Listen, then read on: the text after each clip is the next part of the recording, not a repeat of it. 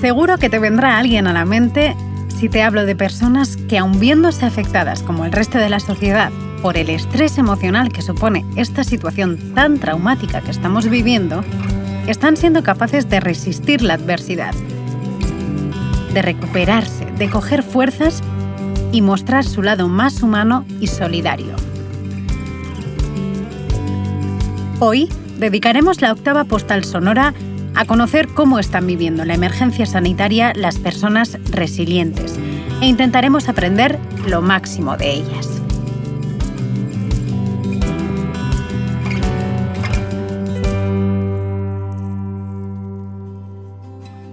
Maribel Pizarro e Irune Loubeli. Ongi etorri. Es que ricasco. Ricasco. Bueno, el o la oyente se habrá dado cuenta de que solo he presentado a dos personas, cuando en las demás conversaciones siempre hemos tenido a tres invitados. Eh, ¿Qué pasa? Bueno, pues hoy también teníamos una tercera invitada, Itziar Gabilondo, pero no, no ha podido venir porque, eh, bueno, su situación actual es eh, complicada. Eh, se dedica al cuidado de su marido y entonces, bueno, pues pasan estas cosas cuando te dedicas al, a cuidar de las personas, ¿verdad? Pues sí, sí suele pasar, sí. Hay situaciones impredecibles. Y no, a una persona, por ejemplo, en este caso es una mujer que atiende a su marido que necesita supervisión las 24 horas del día, por lo que yo he entendido, ¿eh? yo no le conozco. Pero, pero conozco otras situaciones similares en las que se requiere pues, que alguien esté supervisado las 24 horas del día. No le puedes dejar a una persona sola. Entonces, pues bueno, pues te vienen estas eh, situaciones en las que no puedes no puedes abandonar el cuidado del otro. Es curioso cómo a pesar de ser algo muy normal, ¿no?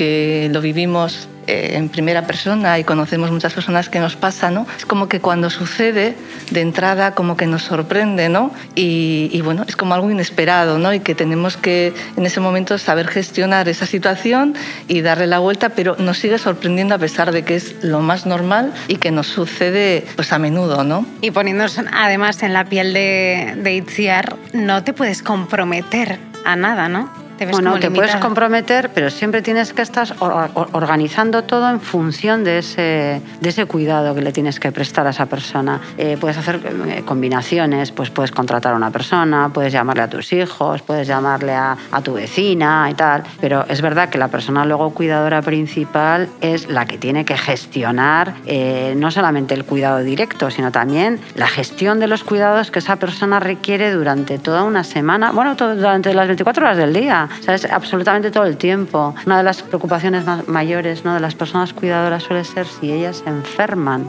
Porque si ellas se enferman o les pasa algo, eh, ¿quién va a cuidar de esa persona cuidada? Y es, es una angustia que lo lleva a la persona que, que atiende a otro, ¿no? sí, yo creo que comprometerse, sí, lo que pasa que es un compromiso donde pueden suceder este, este tipo de situaciones como las que ha sucedido hoy. Entonces, eh, si, si, uno se compromete con una organización, esa organización tiene que estar preparada para asumir que eso puede suceder y entonces poder dar una respuesta. ¿no? Y además darle la tranquilidad a la persona de que no pasa nada si en un momento dado no puede cumplir con aquel, aquel compromiso con el que sea, eh, pues que tiene, ¿no? digamos. Sí, por nuestra parte también tenemos que ser capaces de entender eso, ¿no? y de no juzgar. Bueno, estamos aquí con Maribel Pizarro, eh, Irune Loubeli, y bueno, hoy vamos a hablar de, de apoyo, de resiliencia, de cuidados. Contadnos en qué ámbitos de vuestro día a día, de vuestra vida en general, eh, sois cuidadoras. Bueno, yo en concreto cuido primero bueno, de mi familia, en, de mi familia eh, principalmente de mi madre, eh, cuido de, de, la gente que está en mi entorno, mis amigos, mi, la gente con la que convivo y cuido también de, de las personas a las que atiendo porque soy trabajadora social y también cuido del equipo de trabajo del que soy responsable. Sí, cuido, cuido de todo eso. Y luego, como antes decía Maribel, también ese autocuidado que hay que tenerse, que también, también, también me cuido. Sí. Sí, eh, yo también soy cuidadora, pero igual matizaría que comparto cuidado con es decir, yo en casa, ¿no? en mi familia, todas intentamos compartir esos cuidados, ¿no? porque tiene que ser algo compartido. Cuidarse mutuamente. Efectivamente, ¿no? Eh, luego, en la, yo soy directora del teléfono de la Esperanza de Guipúzcoa, entonces, pues por mis responsabilidades, pues me toca compartir cuidados con el equipo, con el equipo técnico y el equipo de voluntariado y también cuidar la organización, ¿no? Que igual, en tu caso, como es la administración, ¿no? Pues cuidar de la ah. administración al completo, ah. pero al ser una organización pequeña, pues también me toca ir cuidar a la organización. Y bueno, y luego, pues la parte de autocuidado que es fundamental para poder cuidar, ¿no? Y para poder ser resilientes también. O sea, la resiliencia no nace, no surge de la nada, ¿no? O sea, también tiene ahí una base importante ¿no? de autocuidado. En breve hablaremos de, de, eso, de la resiliencia y de cómo podemos eh, ser resilientes, porque quizás hay que trabajarlo. Si ya es difícil trabajar con personas, gestionar grupos, ahora en esta situación quizás eh, aún más, ¿no? Es aún más difícil, aún más complicado. ¿Cómo se está afectando todo esto emocionalmente? Mm, bueno, la verdad es que claro, como llevamos 14 meses, pues en estos 14 meses pues nos han pasado muchas cosas, ¿no? Supongo que también te ha pasado a ti, ¿no? Es decir, yo recuerdo perfectamente el momento en el que en el que se establece el estado de alarma, ¿no? Y se dice que nos van a confinar y entonces es un momento, ¿no? Como de shock, pero donde hay que responder ¿no? Hay que seguir funcionando. Las personas a las que, a las que desde, nuestra, desde nuestra entidad damos atención, damos apoyo, acompañamiento, tenemos, tienen que seguir teniendo ese tipo de servicio además con más sentido todavía por la situación que se prevé. ¿no? Entonces, de entrada, bueno, pues es, hay, hay una energía que fluye ¿no? y que además es compartida y que te lleva a, decir, bueno, hay que reorganizarse, hay que seguir estando eh, ahí al pie del cañón. Y, yo creo que en ese momento, por ejemplo, eh, lo he estado un poco pensando estos días, teniendo en cuenta el momento que nos íbamos a juntar, yo creo que hay un tema que es como de responsabilidad ética, ¿no? que sirve como de motor para decir, bueno, a pesar de que en estos momentos estoy en shock, no sé, no sé qué nos espera, ¿no? qué está pasando, es como que eso eh, te impulsa ¿no? y además creo que es, un, es una gasolina que, que, ayuda, por lo menos yo personalmente, a mí me ayuda a lo largo de todos estos meses, a pesar de esos altibajos, de esos momentos de, estar cansada, agotada ¿no? No sé, yo eh, con el tema, los primeros momentos de la alarma sanitaria, eh, bueno, como tú dices, ¿no? Fue un shock porque de repente dices, bueno, cambia la, situación en la calle, ¿no? De noche a la mañana. Nosotros hemos sido servicios esenciales. Entonces hemos tenido que seguir trabajando eh, durante todo el tiempo de la alarma sanitaria a diario. Nos hemos organizado, nuestro equipo es un equipo un poquito más grande que otros y entonces nos organizamos con la mitad del equipo que se quedaron en el domicilio haciendo teletrabajo porque tenían más cargas familiares, por ejemplo, niños eh, y, o, vivían lejos, por ejemplo, ¿no? Y ya venir en el transporte público era complicado y eh, eso en el primer momento de la pandemia, ¿no? Y otros nos quedamos trabajando todos los días. Luego ya hacia, y, bueno, y todos los días y trabajando en unas condiciones así como muy extrañas, ¿no? Pues todo telefónico, todo a través de, del mail, eh, realizando expedientes administrativos con fotos, de, con el WhatsApp, o sea... Improvisando. Improvisando con todo lo que teníamos, con toda la tecnología que teníamos a nuestro alcance. Eh, no teníamos tampoco, por ejemplo, eh, cámaras web, entonces tampoco podíamos hacer videoconferencias. Luego ya eso, pues poco a poco sí que nos pusieron una camarita web y tal, bueno, pues mejorando un poco las condiciones. Pero, pues eso, en ese primer momento, nosotros fue eso, fue un flash, como tú has dicho, estábamos, eh, yo diría, pero eso es lo que yo sentí también de la población en general, eh, un poco como, había como una especie, al principio, principio, eh, una especie de excitación, porque era todo novedoso, y había una especie como de excitación gustosa, de a ver aquí qué pasa y, qué, y cómo nos organizamos y la, novedad. luego también yo lo que he oído a mi alrededor, la gente, y, y a mí sí también me ha pasado, de repente bajar el ritmo de trabajo habitual irte a tu casa, eh, estar más en tu casa, eh, no tener bares, eh, no tener igual esa presión igual social del encuentro que luego tanto hemos echado de menos, ¿no? Pero esa al principio fue así un poco... Eh, Igual en nuestro caso lo de bajar la, actividad no al revés. no, no, no, nos aumentó. Nos aumentó, Hombre, eso es. nos aumentó además. Eh, date cuenta que nosotros, eh, bueno, no sé, en nuestro caso concreto tuvimos que atender a todas aquellas personas que se quedaban sin trabajar en la economía sumergida porque no podían salir a la calle, no podían ir a sus puestos de trabajo, bueno, de esos puestos de trabajo en B, en negro o como le queráis llamar, que, que, son pues atender a personas mayores porque ya no, por ejemplo, las personas mayores ya no querían que fueran a sus casas personas ajenas, no podían salir a la calle porque en la calle no se podía estar, porque si ibas a la calle y no tenías un salvoconducto legal, eh, te podía parar la policía y requisar el pasaporte. O sea, era un momento, así, momentos muy, muy fuertes lo has dicho, momentos fuertes, eh, momentos difíciles eh, que habéis tenido que afrontar. Maribel, has mencionado la responsabilidad ética. ¿Es eh, esa responsabilidad lo que te da fuerzas para seguir adelante, lo que te da fuerza para ser resiliente? Hay, hay un tipo de resiliencia que es como más individual, ¿no? De cómo cada uno afronta pues, situaciones vitales, ¿no? Que, más personales, digamos. Y ahí, bueno, pues mm, no creo que la ética mm, ¿no? Eh, sea el motor, hay otros elementos, pero lo que es, en lo que es el trabajo, en el, en el, en el trabajo hacia los demás, ¿no? El, estar hacia los demás, a mí me parece que en mi caso sí. Y además creo que también, eh, no, he, no, he, mencionado, porque igual la diferencia igual entre el caso de Irune y el mío es que el gran, el gran equipo que tenemos son voluntarias y voluntarios, y además de, de, una edad, o sea, tenemos gente de treinta y tantos y cuarenta, pero hay muchas que son de esas edades que, en el, que con la pandemia eran, eran población o personas donde tenían mayor riesgo. ¿no? Y esas personas mostraron una capacidad, una responsabilidad de seguir estando ahí.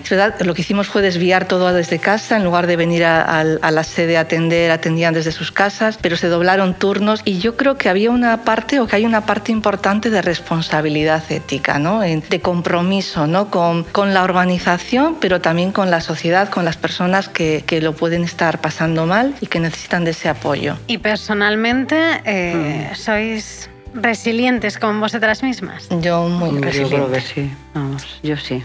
Así, analizando mi vida. ¿Por qué consideráis que sois resilientes? Bueno, yo porque me han pasado cosas muy, muy graves en mi vida, muy importantes, de las que he tenido que, que reinventarme y, salir fortalecida. Y entonces, bueno, eh, ¿y cómo afronto situaciones difíciles? ¿no? Eso no quiere decir que no me duela, porque igual a veces se puede confundir que el ser resiliente es que una ala. No, no, es difícil, duele, cuesta, pero al final, pues bueno, después de ese tiempo de, dolor, de, elaboración, de, todo eso, ¿no? Pues una sale hacia adelante y sale además con más recursos, ¿no?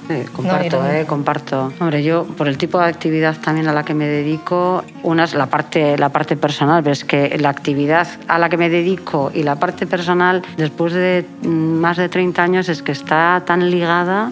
Eh, quiero decir que la resiliencia no solamente es, eh, sí, es algo que para mí está tan ligado que va como dentro de mi, de mi propio trabajo ¿no? Mi trabajo va dentro de mi propia eh, manera de ver la vida. O sea, como que por algo elegimos también el tipo de trabajo que realizamos de alguna manera, ¿no? Sí, eso en un principio y luego te va, se te va, te va, bueno, aparte la aportación tan grande que te hace ese trabajo mm. en tu experiencia vital. O sea, yo mi experiencia vital no sería la misma si no hubiera tenido la fuente de información y de vivencias de todas las personas a las que he tenido que atender, mm. ¿no? Que ha sido, vamos, ese, son libros abiertos constantemente, porque cada vida es la lo genuino de esa persona, ¿no? Sí. Bueno, yo es que creo que la, gran mayoría de las personas somos resilientes. O sea, yo creo. Si no seríamos incapaces de sobrevivir. hay muy pocas personas que no. La gran mayoría creo que sí. A continuación conoceremos un proyecto llamado Persona, un proyecto que nos acerca a la muerte, en su sentido más amplio. Hablaremos con Blanca Laseras, artista multidisciplinar disciplinar que a través de su trabajo aúna el diálogo entre arte individuo y sociedad, siempre ligado a contextos que cambian. Y es que Blanca Las Heras dedicó toda su estancia artística en Tabacalera a cortar las horas y horas de grabación de la voz de María Luisa. Hagámosle una visita.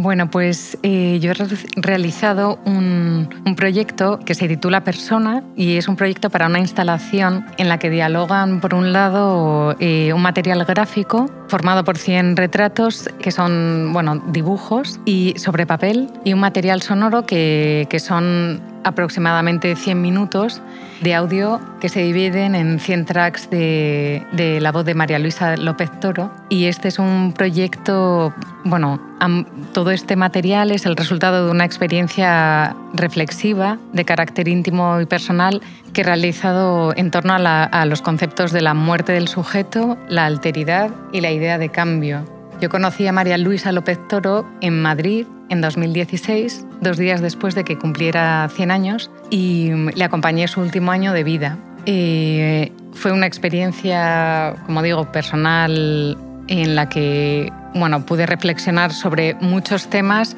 sobre la muerte del sujeto porque, bueno, como punto de partida, en la vida morimos varias veces antes de, la, de esta muerte que llamamos biológica y todas mis experiencias pues me llevaron a, a, ese punto en el que al acompañarla pues pude reflexionar sobre todos estos temas, sobre la distancia social como cuestionamiento, o sea, la distancia entre los individuos. También es lo que quise, quise hacer visible, cómo de real es esta distancia y cómo son las, las barreras convencionales y las nuevas barreras generadas por la era de Internet. Pero el tema de la muerte del sujeto, la idea de cambio y los cambios que vivimos durante la vida era parte importante mía para, para desarrollarlo. Persona, y siendo 100 retratos, aunque sean de la misma persona, eh, cuando yo lo relaciono con la, con, con la, muerte del sujeto, o sea, o toda la, todo el contexto que, que, tiene, tiene que ver con el significado de la palabra persona, que procede de. es un préstamo del latín y que quiere decir máscara de, de actor. Y tiene que ver con esta idea de que somos distintas personas durante nuestra vida. O sea, tenemos distintos momentos, somos distintos sujetos. Por eso hablo de la muerte del sujeto. O sea, eh, hay muchas muertes del sujeto y, no, no necesariamente me estoy refiriendo, por supuesto, el hablar con una persona de 100 años te lleva de tal manera al presente que es inevitable una reflexión sobre, ¿sabes? sobre, sobre, sobre cuestiones sobre cuestiones de la propia existencia, la identidad femenina, obviamente. ¿Cuándo decides que la experiencia con María Luisa sea un proyecto artístico y por qué se llama Persona? María Luisa era mi vecina yo había vivido en un piso cuatro años y no le conocía porque ella llevaba cinco años sin salir de casa. Me crucé con su, con su hija, con la que vivía, eh, un día después de que hubiera una fiesta que yo no sabía muy bien de qué iba al mediodía y me explicó que su madre había cumplido 100 años. Y en ese momento le, pregunté a ver si podía ir a felicitarla. Una señora de 100 años, ¿le quieres conocer? y saludarla y felicitarla. Y cuando fui a felicitarla eh, y nos conocimos, entendí que tenía que hacer algo, que ahí había... E, es, una intuición, o sea, no te puedo decir muchísimo más. Ahí entendí que quería retratarla y que quería escuchar todos sus relatos. O sea, lo vi en el... Es, una intuición. ¿Y ella te dijo sí? Ella no me dijo que no. Ah. al día siguiente bajé con un cuaderno y de forma muy natural, quiero decir. Y al tercer día ya bajé con, con, con, el, con el aparato que utilicé.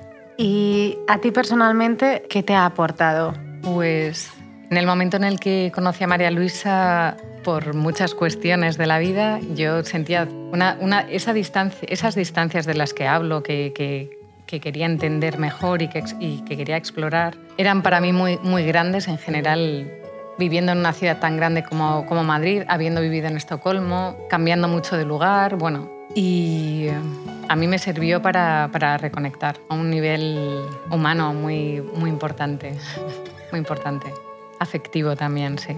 Hablemos de, la muerte y antes has mencionado que morimos varias veces a lo largo de la vida. ¿Qué quiere decir eso? Pues que vivimos, la constante de la vida es el cambio, es lo que nos sucede absolutamente mm, ininterrumpidamente, también cuando dormimos. Y morimos, a veces hay cambios más bruscos que nos hacen verlo más rápido, más claro, más obligadamente, otras veces es más lento o se esconde o nos escondemos de ese cambio, de, entenderlo, de percibirlo.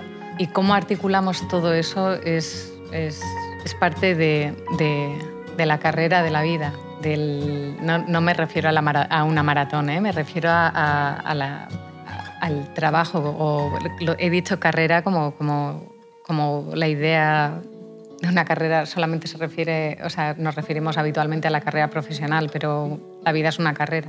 ¿Y cuando morimos, por ejemplo? En este contexto pandémico, hemos muerto.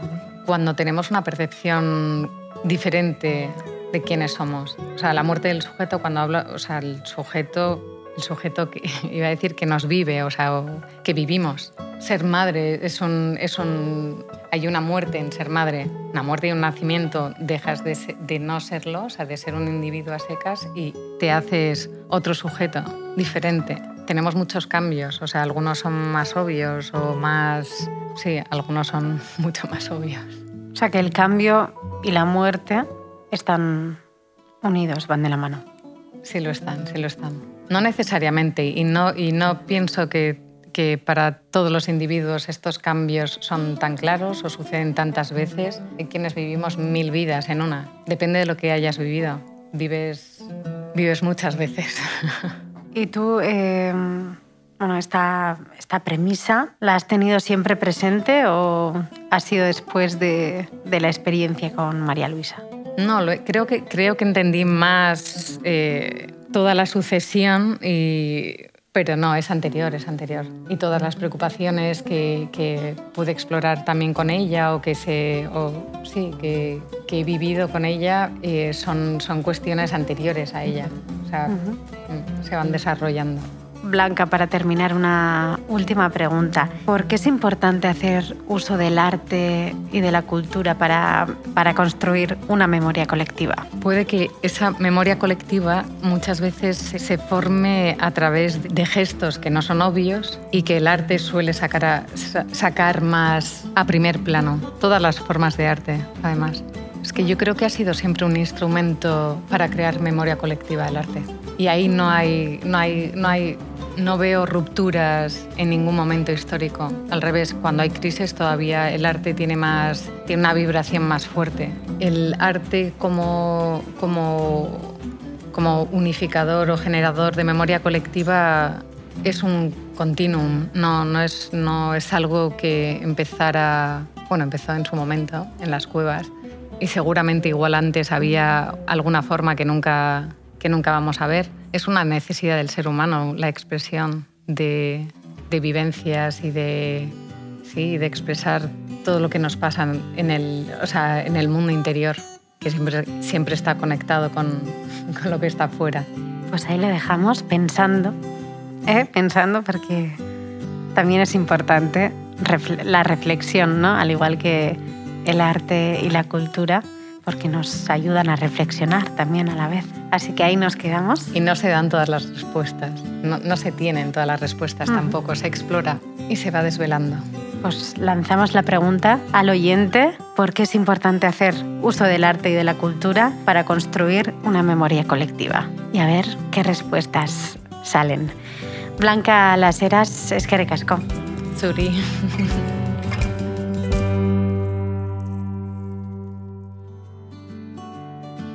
Volvemos a la conversación con Maribel Pizarro e Irune Loubeli. Hablábamos eh, del cambio, de la transformación y ¿os parece que la resiliencia está ligada al duelo, no sé, a la muerte también que mencionábamos con Blanca? ¿Tiene que ver con una pérdida? Yo más bien lo veo como el resultado, bueno, no, no es un resultado, es como una capacidad que está ahí de que, que nos permite ante situaciones complejas, dolorosas, muy... Mm, muy traumáticas, muy, muy bruscas, ¿no? Poder poner en, marcha una serie de recursos que nos permiten ir asimilando, metabolizando todo eso que está sucediendo para poder, y eso mismo nos lleva a una transformación que entiendo que es a, mejor, que es mejor o, o más avanzada, más evolucionada. Yo comparto, ¿eh? Algo así. Esta, visión tuya la comparto completamente. O sea, quiero decir, efectivamente, eh, la muerte está presente constantemente en nuestras vidas. No, no solamente la muerte de, seres queridos, no solamente la muerte de animales queridos, no solamente es la muerte de muchas cosas, es la muerte de un contrato de trabajo, es la muerte del cambio de una casa, es la muerte de, o sea, de la salud.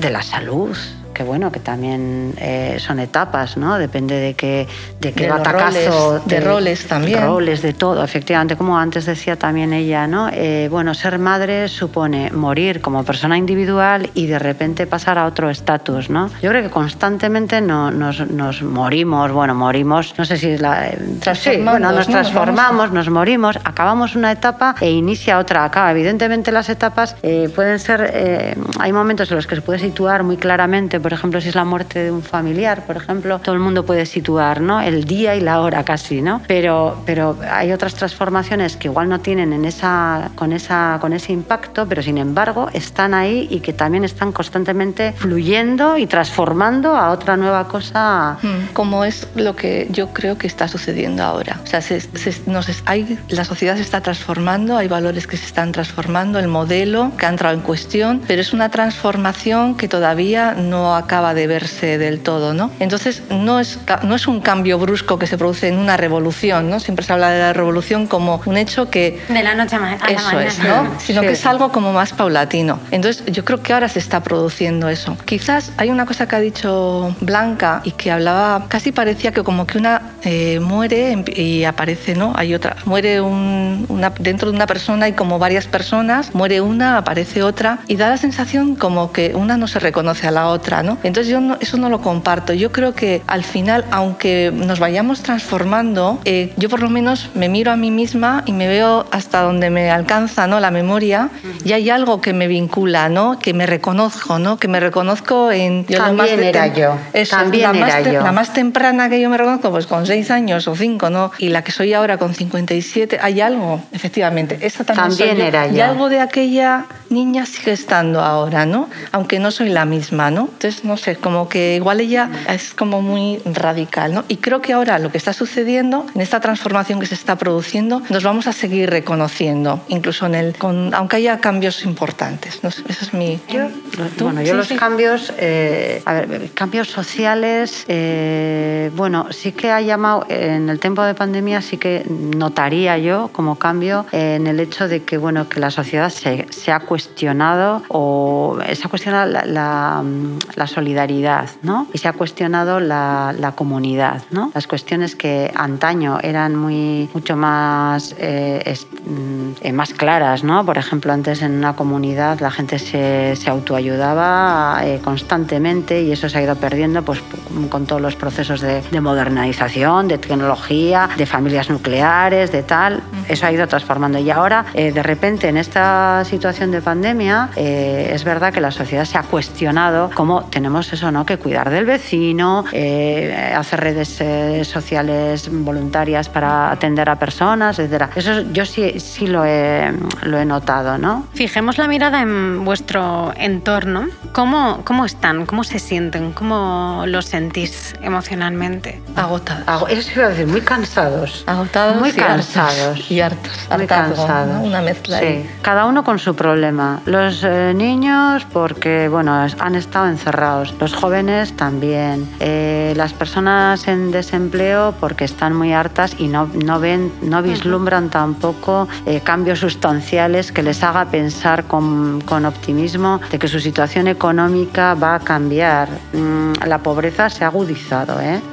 Y, y eso es una realidad. ¿eh? Eh, igual no, no, no, se es uno pobre porque no te falte un yogur. No, mm. eh, hay otro tipo de pobreza más, mm. más profunda. Y eso se ha extendido a gente que incluso no hubiera pensado. O sea, yo creo que eso es un hartazgo importante. Las personas mayores también están muy hartas. Mm. Las personas mayores eh, están hartas, quieren quitarse la mascarilla, quieren salir a la calle, mm. eh, quieren, eh, ¿no? Yo creo que mm. es mucho Y luego incertidumbre, incertidumbre que genera mucha ansiedad.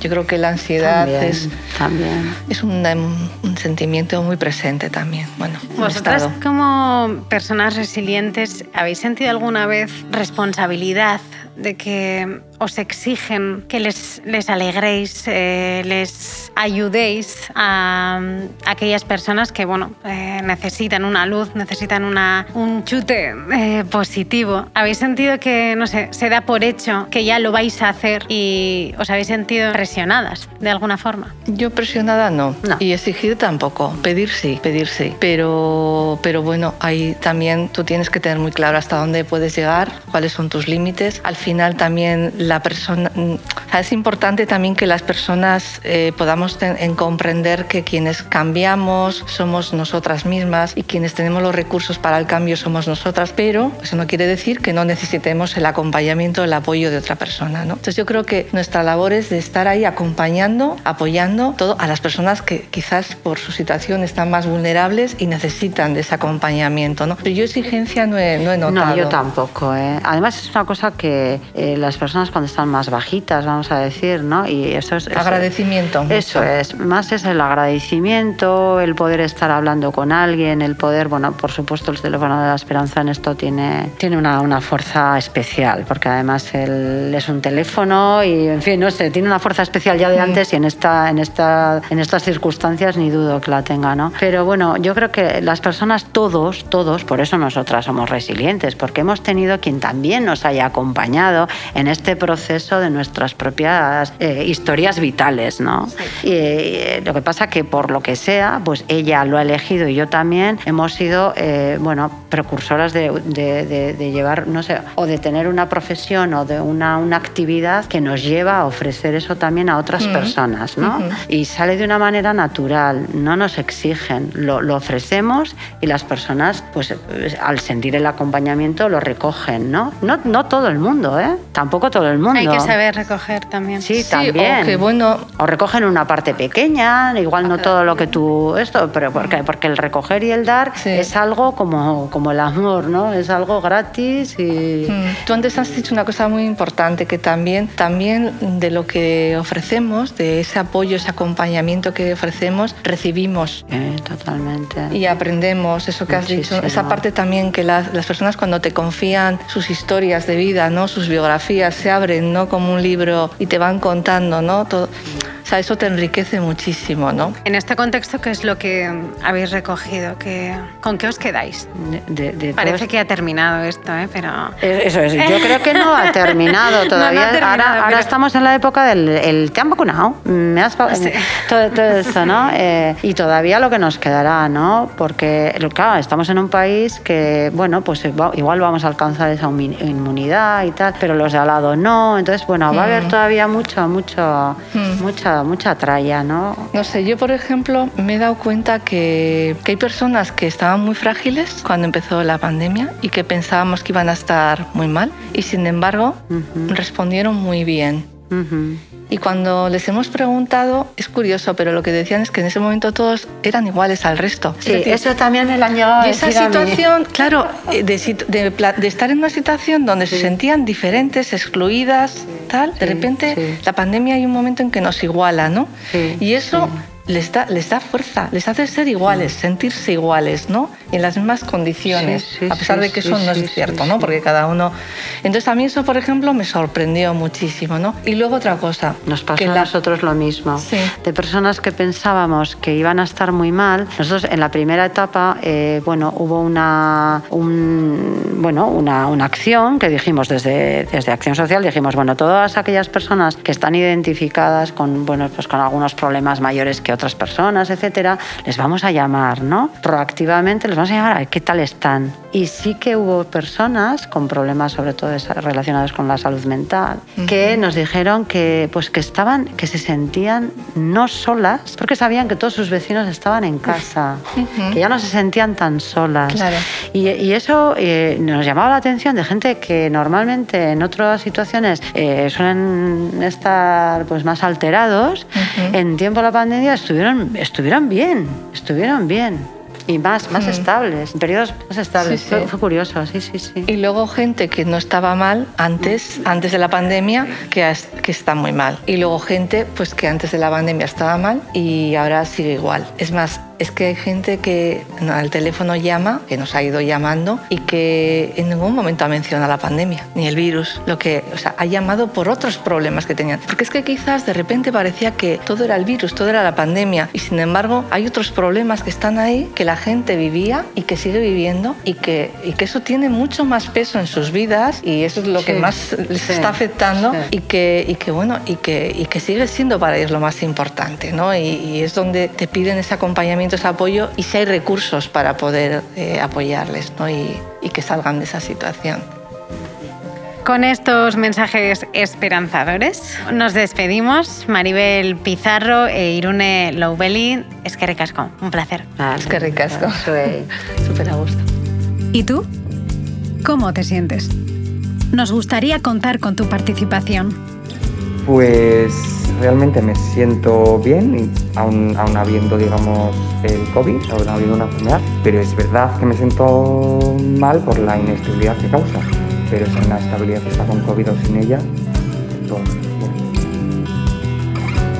Bueno, según Benedetti, cuando estamos en el fondo del hoyo solo queda subir. Eh, y creo que a pesar del, desánimo y la apatía que todos estamos sintiendo en este momento, eh, yo quisiera decir que, sería bueno recordar que, que el aire fresco de la mañana vale la pena, que, los abrazos y los besos también valen la pena y, y sal saludar a nuestros vecinos vale la pena. Y estoy segura de que todo esto volverá, que volverá y seguro que con más fuerza. Eh, me, quiero apoyar en todo eso y, y estoy segura que, que, que, cambiaremos esta situación en algún momento.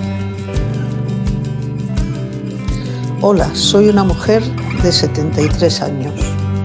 Con esta pandemia he aprendido a valorar las cosas pequeñas, disfrutar de la naturaleza y a pesar de este año con fantasma, tengo ilusión por poder recuperar este tiempo perdido.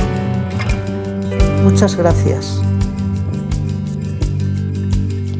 He tenido la suerte de llevarlo bastante bien y ahora vivo con muchísima esperanza el poder abrazar pronto a mis hijos y nietos.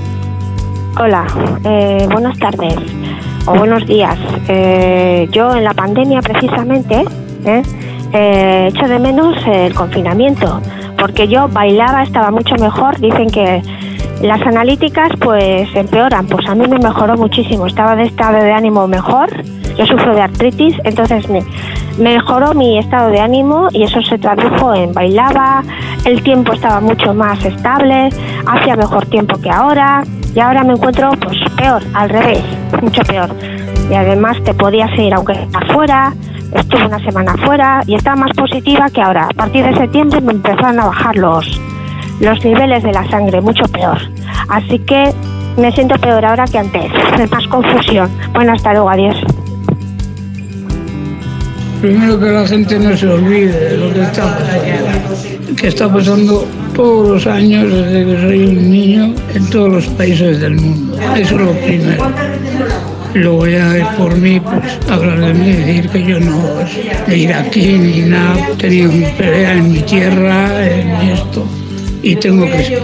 Es lo único que quiero, porque el problema de la lepra no voy a entrar. Quiero que la gente se dé cuenta de que está pasando eso todos los días, en muchos países durante años, guerras y guerras, años y años y años.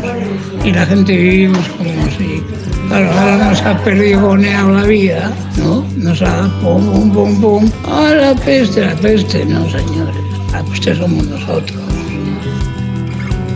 La verdad es que, aunque es, resulta un poco extraño, creo que nos hemos acostumbrado un poco a vivir en esta situación con las medidas que se nos han pedido, pero a pesar de ello, eh, vivo con un poco de frustración el no saber cuándo va a acabar todo y cuándo vamos a poder vivir y estar como antes.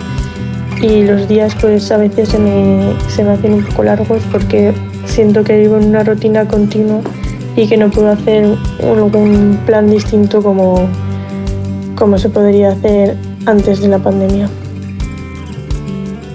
En esta situación de pandemia que vivimos actualmente me siento mal, triste y con una sensación de futuro extraño, entendiendo que cada vez estamos más cerca del final, pero con muchas complicaciones por el camino.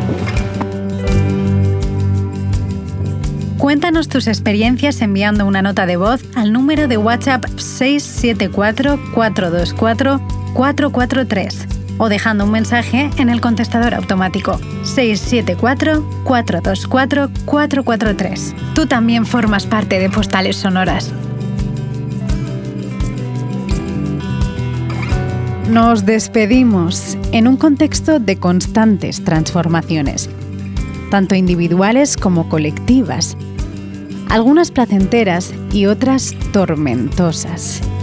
Siempre conscientes de que nos necesitamos los unos a los otros, también para ser resilientes. Esto va de dar y de recibir. Postales Sonoras forma parte del proyecto Postales 2020, un proyecto impulsado por el Ayuntamiento de Donostia a través de Donostia Lagún Collá, promoción de la salud y participación ciudadana. Emaús A, Tabacalera, Teléfono de la Esperanza de Guipúzcoa, Cucha Solidario A y Donostia Cultura y Ratia.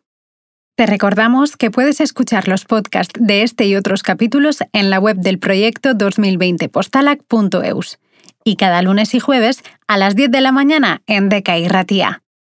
Hasta pronto.